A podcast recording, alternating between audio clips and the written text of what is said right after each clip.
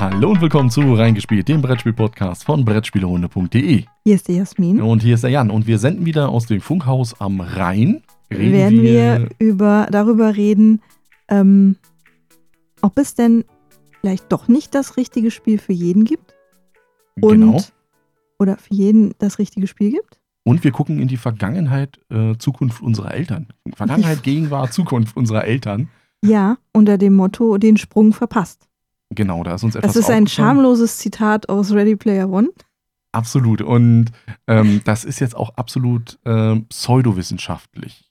Also das ist, das hat keinerlei Grundlage, das ist einfach nur Gedanken, die wir uns dazu gemacht haben, subjektiv, äh, die aber für, aus unserer Meinung dann doch schon irgendwo Hand und Fuß haben. Also zum das Spielertypen und auch zu dem, gebt uns gerne eure Meinung dazu. Irgendwie postet äh, unter diesem Podcast, schreibt uns über Twitter an, schreibt uns über Mail an. Das würde uns einfach mal interessieren, wie das bei euch dann so ist. Uns ist aufgefallen, ähm, viele unserer Blogger-Kollegen und Podcaster-Kollegen spielen mit ihren Eltern. Und die spielen dann zwar einfachere Spiele als also so Familienspiele. Das, was sonst auf dem Tisch genau, ist. Genau. Ähm, und vielleicht eben nicht diese ganz großen Brecher, aber sie spielen mit ihrer Familie und mit ihren Eltern. Und da haben wir mal so drüber nachgedacht und haben festgestellt, das könnten wir mit unseren Eltern nicht machen. Die würden das nicht wollen. Hm. Und dann haben wir überlegt, warum ist das so? Genau, da haben wir uns erstmal angeguckt, ähm, alterstechnisch. Also meine Eltern sind ähm, Mitte 60 in dem Bereich. Also geistig noch fit, wenn man so will. Also nicht ähm, 80, 90, wo man sagt, okay, da ist jetzt gar nichts mehr, da ist Hopfen und Malz verloren oder sowas. Ja, meine Eltern sind in den 70ern. Aber auch nicht so, dass man sagt, ein Asul oder sowas ähm, wäre durchaus machbar, sage ich jetzt mal so. Zitat meiner Eltern. Ähm, was spielt ihr immer so viel? Ihr seid doch keine Kinder mehr.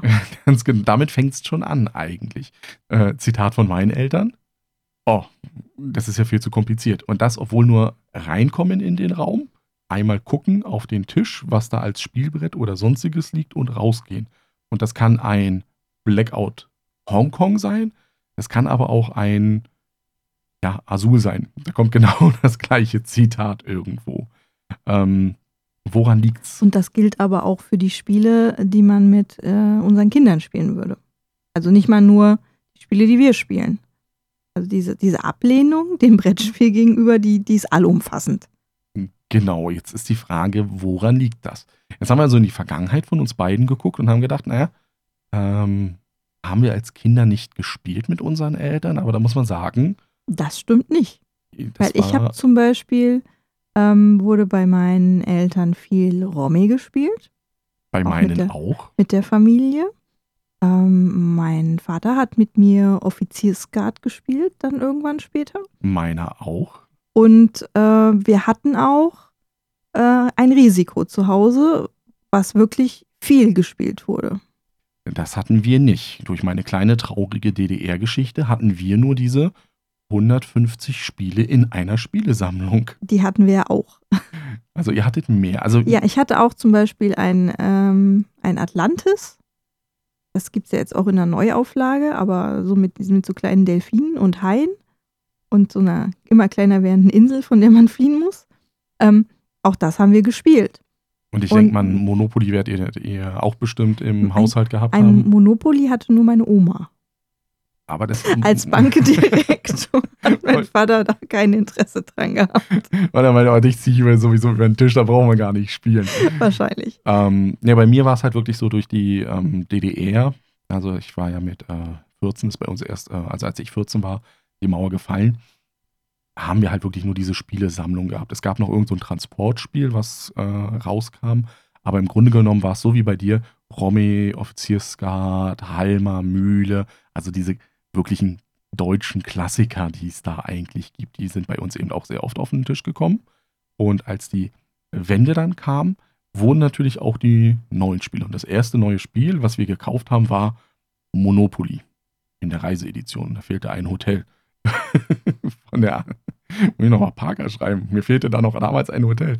Ähm, Outburst haben wir gespielt. Atlantis haben wir auch gekauft gehabt. Also da sind wir auch richtig auf diese westdeutschen Spiele auch eingestiegen und haben das als Familie auch entsprechend gespielt. Ohne da mit der Wimper zu zucken. Aber dann, da war so Ich bei glaub, mir, Bei, bei mir war es so, ähm, wenn ich bei meinen Cousins und Cousinen zu Besuch war, dass die tatsächlich mehr Spiele hatten als wir. Oder auch andere Spiele. Bei uns zu Hause gab es zum Beispiel einen Trivial Pursuit. Ähm, das gab es bei meinen Cousins nicht. Da gab es dann Spiel des Lebens. Also mehr so Leichtes, wo man nichts dafür wissen muss. Also, also mein, mein Vater hatte eher so eine, eine Richtung Strategie und Wissen. Das war ihm wichtig, dass man da noch was bei lernt. Und bei meinen Cousins und Cousinen war das eher so Spaß, Spaß, Spaß. Da haben wir dann auch Slotter gespielt. ah, das ist gutes Slotter. Das kannte ich nur aus der Werbung halten. bei mir war es, vielleicht war es bei uns dann auch nach der Wende diese, jetzt, jetzt können wir endlich mal diese ganzen MB-Gong-Spiele, die können wir jetzt endlich mal spielen. Wir können sie kaufen und spielen. Wo ist der MB-Gong? Wo ist der Hashtag, wo ist der MB-Gong? Ähm, aber bei uns war es dann, dann kam so diese Zeit, das habe ich dann gemerkt, ähm, dieses Star Quest von ähm, auch MB, wo du ja äh, mit den Space Marines ein Raumschiff erkundest und so weiter und so fort, das hatte ich mir gewünscht und das war dann schon zu viel. Also meine Mutter wollte das dann gar nicht spielen vom Setting her. Ich musste das dann mit meinem äh, Vater spielen und mein Vater war da dann schon ein bisschen so, ja, überfordert, weil er nicht so wusste, was er machen wollte. Und weil du ja auch diesen Overlord-Gedanken auch noch da drin hattest, ist es natürlich frustrierend gewesen, teilweise. Und da habe ich dann gemerkt, wenn's aber, dann ging es runter, wieder so Siedler von Katan, da, das lief auch wieder ganz gut bei meinen Eltern. Alles super. Ich kann mich nicht daran erinnern, dass meine Eltern das jemals mit mir gespielt haben. Ich weiß, ja, ich habe das. Also wir hatten ja beide einen Siedler von Katan mit in die Ehe gebracht. Es muss also irgendwo hergekommen sein. Ich glaube aber tatsächlich, dass ich das nur mit Freunden gespielt habe und gar nicht mehr mit meinen Eltern. Ja, also Siedler von Katan, das weiß ich bei uns hundertprozentig mit den Eltern, mit Onkel, Tante, wenn sie zu Besuch waren. Das war das Ding, was wir rauf und runter gespielt haben. Da kam auch der Spruch von meinem Vater, das weiß ich immer noch, dass er immer gesagt hat, was soll ich mit Schafen, die scheißen mir nur die Weide voll.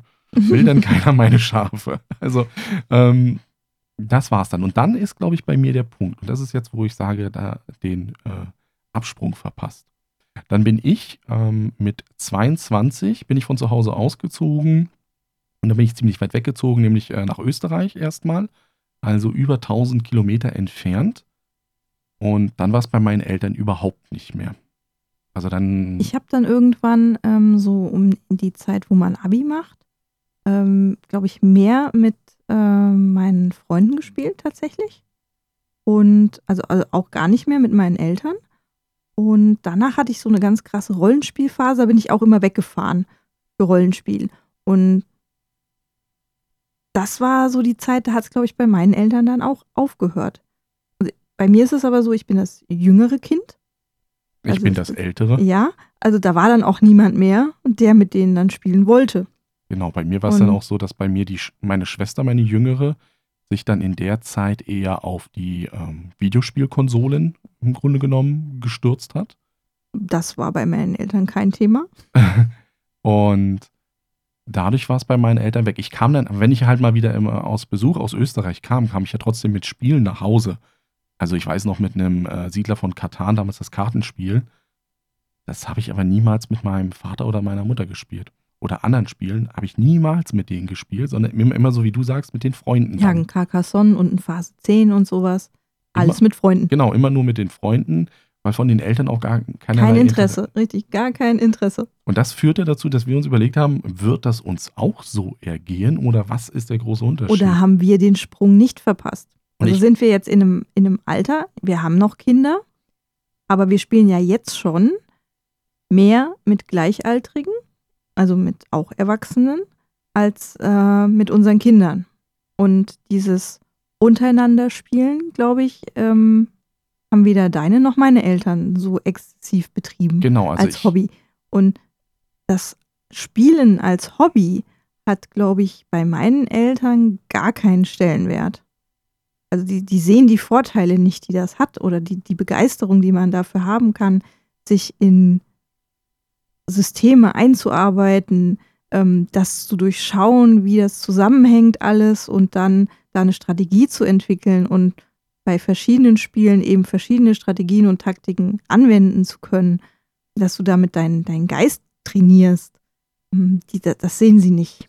Nee, das, das hört da auch komplett es ist, auf. Es ist Spielen. Spielen wie Kinder spielen. Mit den Kindern. Also bei meinen Eltern ja, wenn ein Spiel geholt wurde, haben sie es zwar mit uns gespielt in dem Sinne, aber dass die gesagt haben, sie spielen untereinander mal ein Katan, ist nie passiert. Und das ist ja der Unterschied bei uns beiden. Also selbst wenn die Kinder irgendwann aus dem Haus gehen oder nicht da sind, spielen wir ja trotzdem, selbst wenn die wenn der gesamte Freundeskreis, also wenn wir beide jetzt unsere Koffer packen und nach Südfeuerland ziehen. Oder nach Valparaiso. Oder nach Valparaiso. Dann werden wir da ähm, trotzdem miteinander spielen. Also du und ich. Selbst wenn wir die anderen nicht verstehen in dem Sinne. Ähm, und ich glaube, das haben die Eltern bei uns halt nie gemacht. Das war immer nur das Spielen mit den Kindern. Und sobald die Kinder weg waren, war, haben sie den Sprung vorbei. verpasst. Und das hoffe ich mal, dass es bei uns nicht der Fall ist, weil ich ja auch der Meinung bin, das Spielen an sich, das, was du sagst, dieses ähm, Erkennen von Mustern, von Regeln, das Erlernen von Regeln, hält dann doch irgendwo geistig fit. Ja, und das wundert mich halt bei, bei meinen Eltern, weil mein Vater mag sowas eigentlich. Er macht sich gern Gedanken. Ja, der macht ähm, auch gerne Kreuzworträtsel, ne? War das? Machen sie beide gerne. Bei mir genauso. Und also, mein, mein Vater spielt gern Sudoku. Das ist der löst gern Sudokus, was ja auch also es gäbe da ja Spiele, die in die gleiche Kerbe hauen irgendwie, aber er möchte das gar nicht. Ich habe ihm mal irgendwann einen Taillü geschenkt. Da muss man, ähm, das ist ein Spiel für zwei Spieler, wo man von der einen zur anderen Seite versucht, möglichst viele Wasserkanäle zu legen und der andere versucht gekreuzt dazu und man muss halt immer so Steinchen anlegen, dass was einem mehr bringt als dem anderen im Prinzip. Also auch ein geistiges Duell. Ja. Ähm, aber was das hat er einmal mir zuliebe gespielt und danach nie wieder. Weil das Gegenüber fehlte. Weil, ja, weil er es mit meiner Mutter nicht machen würde. Und bei meinen Eltern ist es mittlerweile so, ja, sie spielen mit unseren Kindern, aber jetzt muss man sagen, dass unsere Große auch durchaus schon ähm, komplexere Spiele spielen kann. Bei der Kleinen, klar, die ist mit ihren sechs Jahren äh, Monstermatch und sowas, das ist noch das Tolle. Aber wenn die Große mit meinen Eltern spielen möchte, muss das Spiel auch einfach sein. Und das ist dann so ein Spiel des Lebens. Also sowas total Simples einfach. Also wo die Regeln auf eine Seite maximal passen. Ähm, das ist halt komisch. Ich weiß nicht, wie die Erfahrung bei euch ist da draußen. Also es kann durchaus sein, dass der eine sagt, ja, die haben, also meine Eltern spielen auch sowieso untereinander schon äh, ein Leben lang oder auch, die hören darauf, äh, was wir reden. Also bei uns ist es auch so, äh, unsere Eltern wissen, dass wir den Blog betreiben, dass wir uns mit Brettspielen, also das kann man nicht übersehen, wenn man bei uns in die Wohnung kommt, dass wir Brettspiele haben. Es kommt auch keine Frage mal danach. Hast du mal was, was wir auch spielen können? Genau, was Oder? ist es? Und wir haben auch den ähm, Punkt ähm, auch aufgegeben zu sagen, hier, das ist ein Spiel, das funktioniert, das würde dich interessieren, da sind die Regeln nicht so schwer. Da wird halt gleich von vornherein abgewiegelt, nein, das ist zu kompliziert. Ähm, selbst wenn wir dann bei Familientreffen sind, ähm, wird dann nach einer kurzen Regelerklärung, also wenn man meine Eltern dann an den Tisch kriegt, wird nach einer kurzen Regelerklärung werden die Karten weggelegt und es wird gesagt, nee, das ist mir zu kompliziert. Und alle anderen am Tisch sagen aber, nee, das ist es gar nicht. Also unter der Verwandtschaft wiederum haben wir immer genug Leute, wenn wir mit denen unterwegs sind, die dann sagen, also die spielen auch nicht privat. Die fragen dann, was habt ihr mitgebracht? Sondern die freuen sich, dass wir dann mit denen irgendein Brettspiel spielen. Ja, freuen sich immer, dass wir schöne Spiele mitbringen. Und das ist, ähm, wie gesagt, da glaube ich eben, das Spielen der Eltern mit den Kindern, das ist das Große. Und wenn man das nicht schafft, miteinander zu spielen, dann dann hat man den Sprung verpasst. Hat man den Sprung verpasst. Das ist jetzt mal ein ganz tiefes psychologisches Thema gewesen in der Hinsicht. Ich bin mal gespannt, was dabei von euch äh, zurückkommt an Meldungen. Das würde mich echt mal interessieren, wie das da ist. Und wenn da genug kommt, werden wir das vielleicht auch nochmal in einem äh, Blogartikel nochmal aufarbeiten. Ähm, also man kann sagen, bei meinen Eltern und deinen Eltern, ähm, der Zug ist abgefahren. Die kriegst du nicht mehr zum Spielen. Nee, da macht es auch, heißt es auch nicht mehr das richtige Spiel. Es ist ähm, vorbei. Ja, aber wir haben ja genug andere Menschen in unserer Umgebung, die aktuell noch keine Spieler sind und wo man aber echt überlegen muss, was ist das richtige Spiel, um die um zum Spielen zu bekommen? Also was ist das richtige Gateway-Game? Wobei das auch noch ähm, die Überlegung ist bei denen, die wir da in diesem Dunstkreis haben. Wir wissen noch nicht, ob die überhaupt spielen wollen. Also das ist jetzt so natürlich, ne, ne? Ja, also es ist eins, wenn man jetzt eingeladen ist irgendwo und die wissen, dass man spielt und sagen, hey, bringt doch mal was mit. Ähm, das hatten wir auch schon. Da haben wir gute Erfahrungen gemacht mit ähm, Camel Up zum Beispiel. Das Genau. funktioniert ganz gut. Ticket to Ride Ticket to funktioniert Ride auch. funktioniert auch wunderbar. Also es sind ja so typische oh, Gateway-Games. Und auch ähm, Pandemie Ja, ist auch so ein typischer Vertreter. Wobei die Spiele an sich ja schon sehr unterschiedlich sind. das ist richtig. Und wir haben auch bei den Erfahrungen, die wir da getroffen haben, wenn wir auf diese Leute dann zu, also die uns eingeladen haben, dieses Unverbindliche, ähm, ja auch durchaus immer positives Feedback bekommen. Dass die dann immer gesagt, oh ja, das müssen wir wiederholen. Jetzt muss man aber sagen, zwischen wir haben das gespielt und das müssen wir wiederholen. Da entstehen auch mal längere Pausen. Richtig, also das, das dauert sehr lange und bei der einen kam jetzt gar nichts. Also da ist dann wieder so dieser Punkt, ja, sie spielen gerne mit, aber aus eigenem Interesse dann wieder anfragen, findet einfach nicht statt. Ja, ich habe auch einen Kollegen, der weiß, dass ich viel spiele und ich erzähle ihm auch immer sehr begeistert davon. Und der ist zum Beispiel ein großer Fallout-Fan. Ne? Weiß ich. Ja. Und der hat gesagt zum Beispiel, hey, ich gebe dir eine Chance, gib mir doch mal ein Spiel mit, was mich überzeugt. So, und da stehst du da. Und du weißt, okay, der ist Fallout-Fan, du hast ein Fallout-Brettspiel, aber das kannst du dem nicht geben. Das geht nicht gut. Ähm, Das Ja, ist kein Spiel, klar. was man jemandem in die Hand drückt. Und in der Situation bist du, stehst du noch vor einem ganz anderen Problem. Du kannst in denjenigen nicht einschätzen, was seine Spielerfahrung angeht. Du wirst nicht selber dabei sein, wenn er das spielt.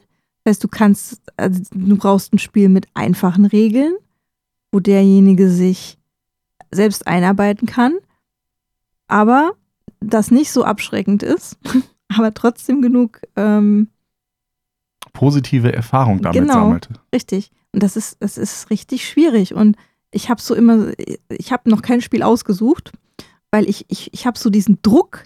Scheiße, du musst jetzt das richtige Spiel finden, mit dem du diesen Menschen davon überzeugst, dass Brettspiele toll sind. Ich finde dabei das Schwierige dabei, dass er ja dir gesagt hat, dieses, gib dir eine Chance. Das Ganze ist ja anders, finde ich, wenn du irgendwo eingeladen wirst für einen Abend. Dann kann ich ja hingehen und kann mehrere Spiele mitnehmen. Ja, und kannst sagen, ruf, sucht euch eins aus, ich erkläre es euch. Oder du lotest es dann da schon aus, packst es rauf, merkst, okay, das zieht jetzt nicht so gut, damit weiß ich, diese Schiene brauche ich gar nicht weiter äh, verfolgen. Ich gehe mal zu dem Spiel, das läuft äh, ganz anders. Und das finde ich dann, also dieses, ich gebe dir eine, gib mir das eine Spiel. Das ist ja fast so wie diese Suche der Brettspieler unter sich eigentlich mit diesem, der heilige Gral, dieses eine Spiel, was alles erfüllt. Und du musst dieses eine Spiel für einen Nichtspieler herausfinden. das ist ähm, schwer und ich weiß nicht, ob ich das jemals tun werde, ihm ein Spiel mitbringen.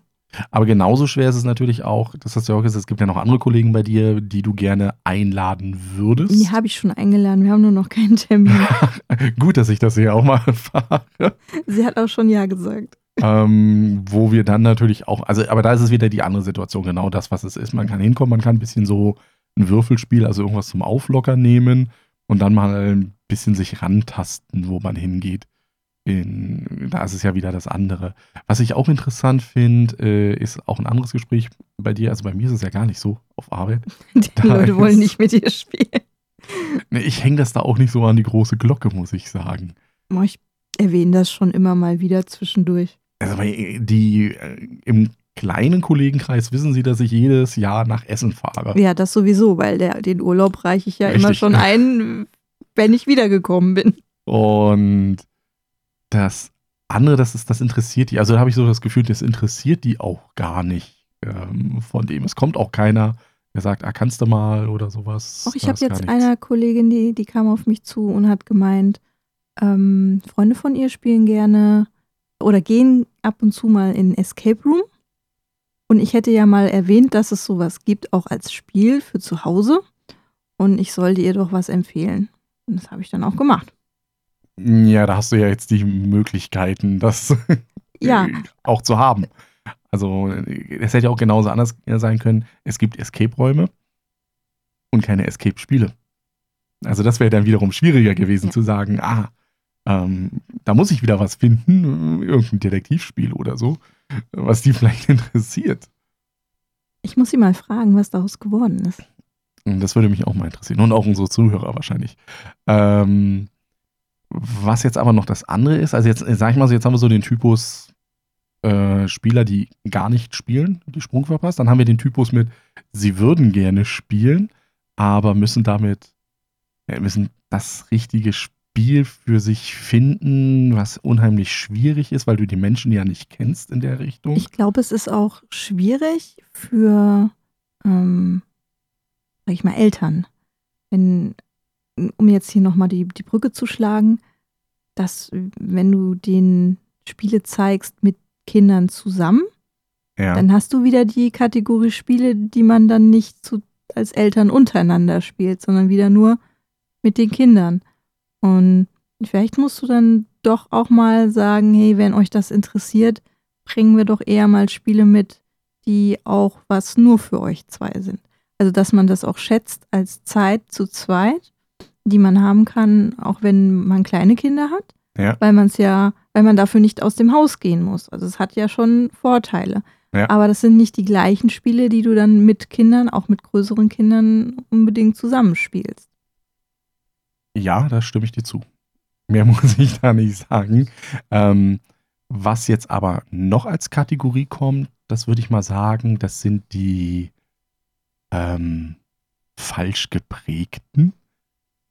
Das sind also die äh, Leute, die, die denken, da, Brettspielen heißt Monopoly spielen, heißt Risiko spielen.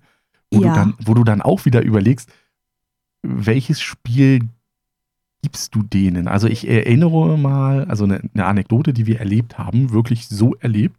Ähm, wir haben ja, dem geneigten Zuhörer ist das ja bekannt, hier in der Nachbarstadt Mannheim gibt es ja eine Spielausleihe, in der wir auch äh, regelmäßig vorbeischauen. Und die leihen natürlich, das ist der Grund einer Spielausleihe, Spiele aus. Und interessanterweise, sie haben mehr als ein Spiel.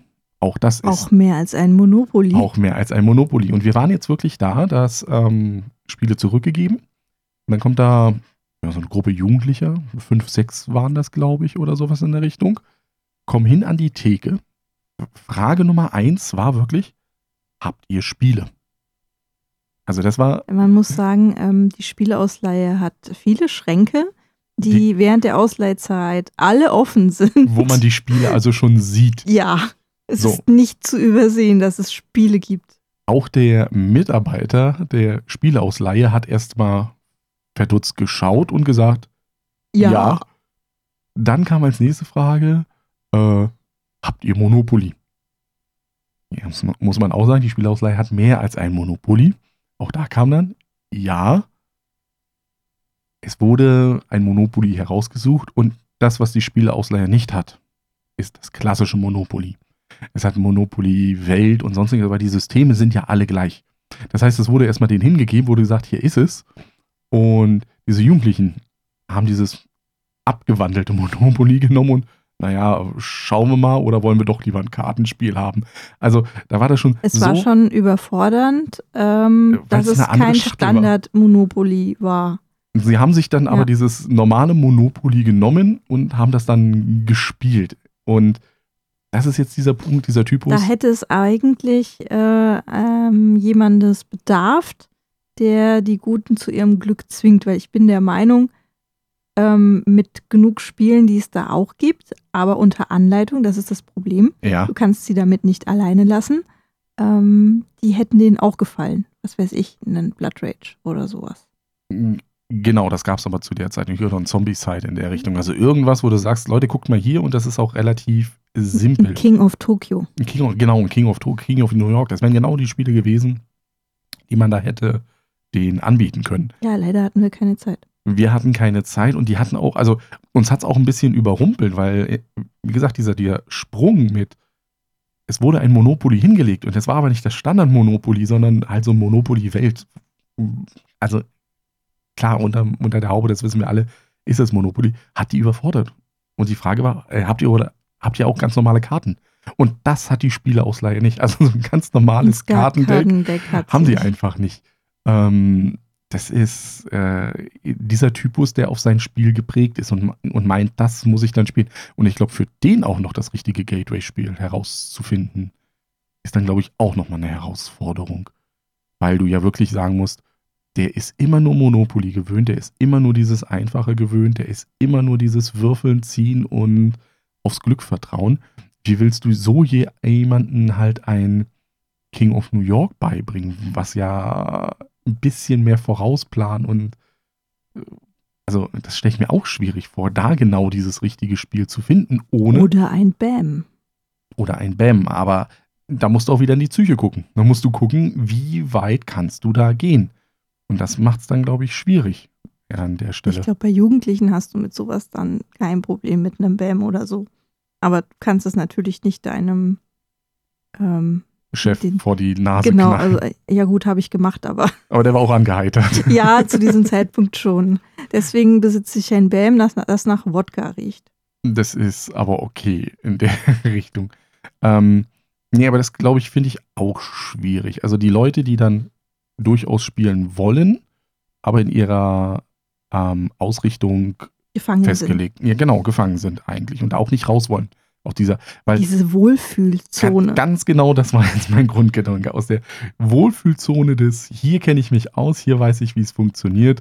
Oh, ich müsste ja was Neues machen, das will ich aber nicht. Dabei finde ich, ist das gerade das Spannende ähm, an der Vielfalt der Brettspiele, dass du halt immer wieder da rauskommst aus der Wohlfühlzone. Natürlich gibt es auch Dinge, die für mich zu weit gehen. Also alles, was mit Reaktion und irgendwo draufhauen da sind wir zu alt. Nee, das möchte ich nicht, weil dann tust du mir weh. Wir sind zu alt dafür. Ich tue dir nicht weh. ähm, aber man muss halt auch sagen, das Ding ist ja auch, wie kann man das dann vielleicht machen? Also ist es eine Sache, die ein Verlag irgendwie hinkriegen kann, indem er die Regeln oder so gestaltet, dass er nee, Leute dazu bringt? Glaube ich nicht, weil von dieser Entwicklung kriegt krieg ja ähm, Zielgruppe die schwer erreichbare Zielgruppe auch gar nichts mit, weil die ja nicht sich darüber informieren. Mhm. Das sind dann aber auch die, die maximal noch das Spiel des Jahres spielen. Genau genommen, hast du ja recht, äh, die Spiele, die Friedemann Friese rausgemacht hat, die Fast-Forward-Reihe, wo du ja eigentlich keine Regeln ja lernst, die sind wiederum zu nischig, dass die das da jemals äh, mitbekommen. Eigentlich brauchst du ähm, so Spielegruppen, betreute Spielegruppen in Jugendzentren, die halt so offen sind oder so ähm, für sich werben, dass sie eben die Jugendlichen, die da sind, sowieso schon erreichen. Oder du brauchst sowas wie das ähm, Spielcafé der Generationen, wo du ja. halt einen Treffpunkt hast, wo du alt und jung zusammenbringst, die gehen dahin und dann ist aber auch jemand da, der ihnen das näher bringt. Also die halt nicht alleine lässt damit. Ich glaube, das halt ist genau, der ganz genau, große Punkt dass du dann sowas auch hochziehst, wie es dann auch beim Würfel und Zucker im Grunde genommen ist. Weil du, klar, ja. du bezahlst den Eintritt, dass du da reinkommst, aber der Service ist ja auch, dass es dir dann da beigebracht wird, dass du nicht alleine gelassen wirst. Das merkst du aber natürlich auch bei Veranstaltungen wie Mannheim Spiel, wo wir es dieses Jahr das erste Mal die Tausender Besuchermarke geknackt haben. Und die Leute kommen also, interessieren sich für Brettspiele, es sind noch nicht so viele, dass man sagt, es ist irgendwo ein Trend, wobei man ja sagen muss, hier das in der werden jedes Jahr mehr. Man muss aber natürlich auch die puren Einwohnerzahlen sagen. Und wenn du das Gesamteinzugsgebiet hier nimmst, dann sind es vielleicht naja, eine Million Leute und davon erreichen wir tausend, aber wir steigern uns. Aber auch die ähm, schaffen wir es nicht oder der Verein schafft es nicht, die zum Spielen großartig zu bringen, weil genau das fehlt. Es fehlen die Betreuer, es fehlen die Erklärbären es ist halt nicht so wie in Essen, wo du dich an einen Tisch setzt und für diesen Tisch sind zwei Leute zuständig. Im, im Idealfall so. sollte es ja so sein. Also es kommen ja auch die Verlage und die haben ja auch ihre Erklärer da. Aber es sind beileibe zu wenig Leute Die um den Andrang ähm, abzuarbeiten. Wenn, wenn der Pegasus-Erklärbär an einem Tisch was erklärt, Dann kann das nicht am anderen. dann kann tun. nicht am anderen tun. Ja. Und je nachdem, weil es ja ähm, ein freies Konzept ist, muss man ja auch sagen. Es ist ja nicht wie in Essen, wo die Spiele vorbereitet sind und man sagt, an diesem Spiel wird, äh, an diesem Tisch wird nur dieses Spiel gespielt. Nee, man kann sich eher aussuchen, was man spielt. Man geht zur Theke ähm, und dann sagt man im Zweifelsfall, empfiehl mir was. Ähm, und dann wird einem ein Spiel empfohlen und das wird dann rausgegeben und man muss sich im schlimmsten Fall Die die Regeln, Regeln erklären. selber beibringen. Im besten Fall findet man noch jemanden von, von Verein, der, das, schon- der das kann. hat. Ja. Aber das kann dann auch durchaus sein, wenn der dann so ein, ähm, ein Fest für Odin rausholt und das aufbaut und du Ja, gut, spielst das- das. Würde er auch niemand, würde auch niemandem empfohlen werden, der ähm, Spielanfänger Aber ist. ich, ich habe zum Beispiel, ähm, weil ich Mitleid mit den Leuten hatte, ja ein Terraforming Mars erklärt. Ja, Das hatten die raus. hast ja ein Herz, bist ja ein herzensguter Mensch. Genau, und das Ding war einfach, auch ich musste erstmal gute 20, 25 Minuten das Spiel erklären. Und damit war ich irgendwo anders. Natürlich stand ich nicht mehr zur Verfügung in der Richtung. Ähm, das ist natürlich ein großes Problem. Und das ist, glaube ich, und das ist das, was ich meine mit den Regeln verbessern. Also, ähm, wie kriegt man es hin? In, in Computerspielen habe ich ein Tutorial, was ich durchspiele, wo ich ja trotzdem schon was mitmache und so weiter und so fort. Und vielleicht kriegt man ja so die Leute irgendwo erreicht. Und Das wird ja teilweise schon versucht. Mit den äh, Schnell-Losspielanleitungen. Das mm, finde ich einen guten Trend in der Richtung. Ähm, genau, und dann gibt es ja eigentlich im Grunde genommen nur noch die Vielspieler, sowas wie uns, oder die Spielbegeisterten. Äh, Ich würde sie mal Spielbegeisterten äh, nennen, weil die einfach spielen wollen. Ist es dann unsere Pflicht, andere Leute missionieren zu wollen? Ah, Das, äh, da, da- haben wir wieder das Henne-Ei-Problem, weil wir ja nicht wissen, ob die anderen überhaupt spielen wollen. Ob die missioniert werden möchten, richtig. Genau. Das, was ist, wenn du mit äh, Leute hast, wo du der Meinung bist, die musst du missionieren?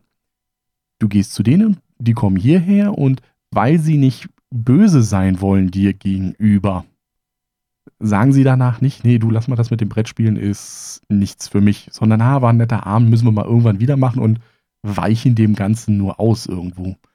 Das ist ja auch diese Geschichte, finde ich. Mögen sie dann dich nicht oder das Brettspiel? Ähm, Jeder mag Man mich. weiß es nicht. Aber das ist es ja. Also, wie ehrlich muss ich sein in der Richtung, dass das ist? Das finde ich auch ganz schwierig. Also, deswegen sage ich ja, das richtige, das Spiel für den Spieler, bin ich der Meinung, gibt es nicht. Es müssen viele glückliche Umstände zusammenkommen, damit das passt. Wenn das so wäre, dass es das Spiel für den Spieler auch gibt, dann würde die Spiel in Essen ja aus allen Nähten platzen. Und dann wäre es ja für den Verlag auch ganz einfach zu sagen, die 17-Jährigen, die an der Spieleausleihe stehen, ein Monopoly spielen wollen, ein anderes Monopoly bekommen und dann total verzweifelt sind, weil es, nicht, weil es eigentlich nicht das Monopoly ist, was sie haben wollen, für die muss ich ja nur genau dieses Spiel entwickeln und schon habe ich meinen Markt. Für die eignet sich besonders Monopoly Genau. Standardedition. Das wäre dann so der Hauptpunkt. Nein, aber wenn, das, geht, das gilt ja nur, wenn man von der Prämisse ausgeht, dass man Monopoly nicht als vollwertiges Spiel ansieht.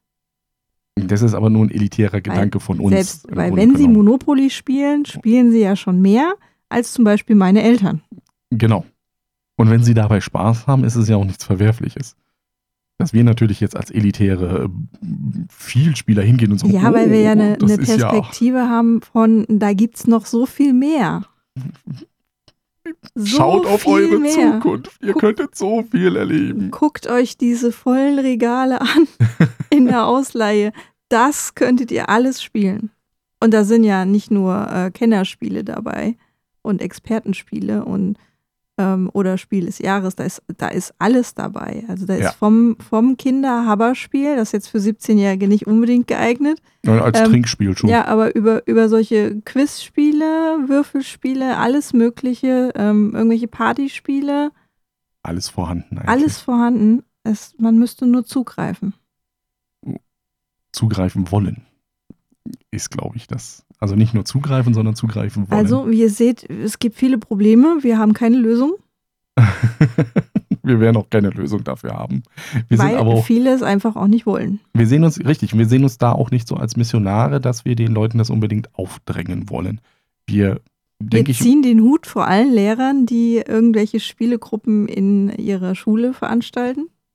AGs. ja. Ähm, wobei du ja willst, dass ich sowas auch noch mache bei der Schule unserer Großen. Ja, warum nicht?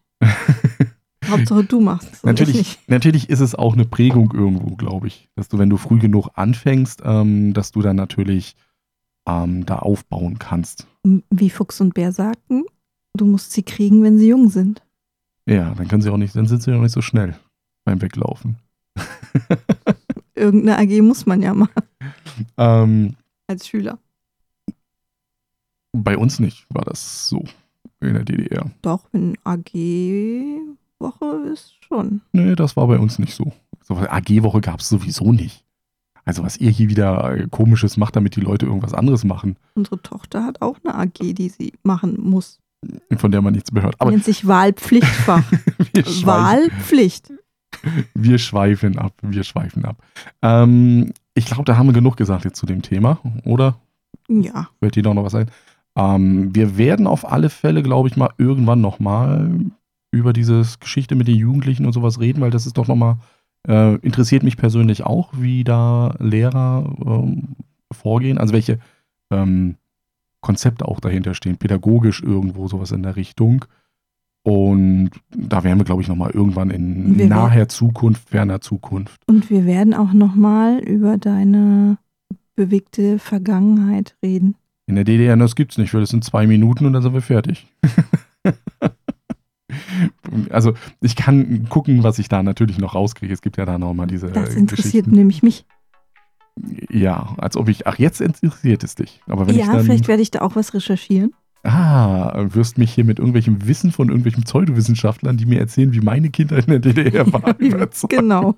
Das ist ja, du musstest ja dieses Spiel, musst du ja kennen, weil das habe ich irgendwo gelesen. Dass ja jeder sein Monopoly selbst nachgebaut hat. Spoiler, ich nicht. Ich habe Monopoly nur ganz spät irgendwo mal äh, kennengelernt. Jetzt haben wir genug über Monopoly geredet. Ja, wenn wir es jetzt noch einmal sagen von Monopoly, dann kriegen wir bestimmt von Hasbro Geld dafür. Was aber noch wichtig ist bei Hasbro ist Hashtag, wo ist der MB-Gong? Also Leute, wenn ihr wisst, die alt genug sind in den 80ern, 90ern, aufgewachsen sind als Kinder, es gab ja die MB-Werbung, wo der kleine Junge dagegen geknüppelt hat. Wir versuchen gerade herauszufinden, wo dieser Gong verblieben ist. Offizielles Statement von Hasbro. Keine, Keine Ahnung. Ahnung.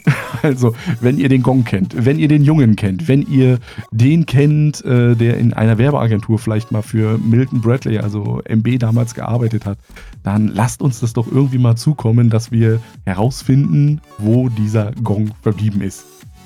So. Noch ein Aufruf an die Community. An die Crowd-Intelligenz. genau, mal schauen, wie viel dabei rauskommt. Lass mich mal überlegen. Vermutlich nichts. Oder wir treffen genau den. Vielleicht hört uns genau der MB-Junge zu und sagt, Mensch, nee, ich habe doch damals gedreht und ich habe den geschenkt bekommen.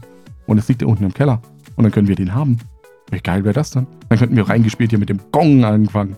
Und das war's dann auch schon wieder für heute. Wir sagen Tschüss, bis zum nächsten Mal. Und die Jasmin. Und der Jan, bis dann. Ciao. Ciao.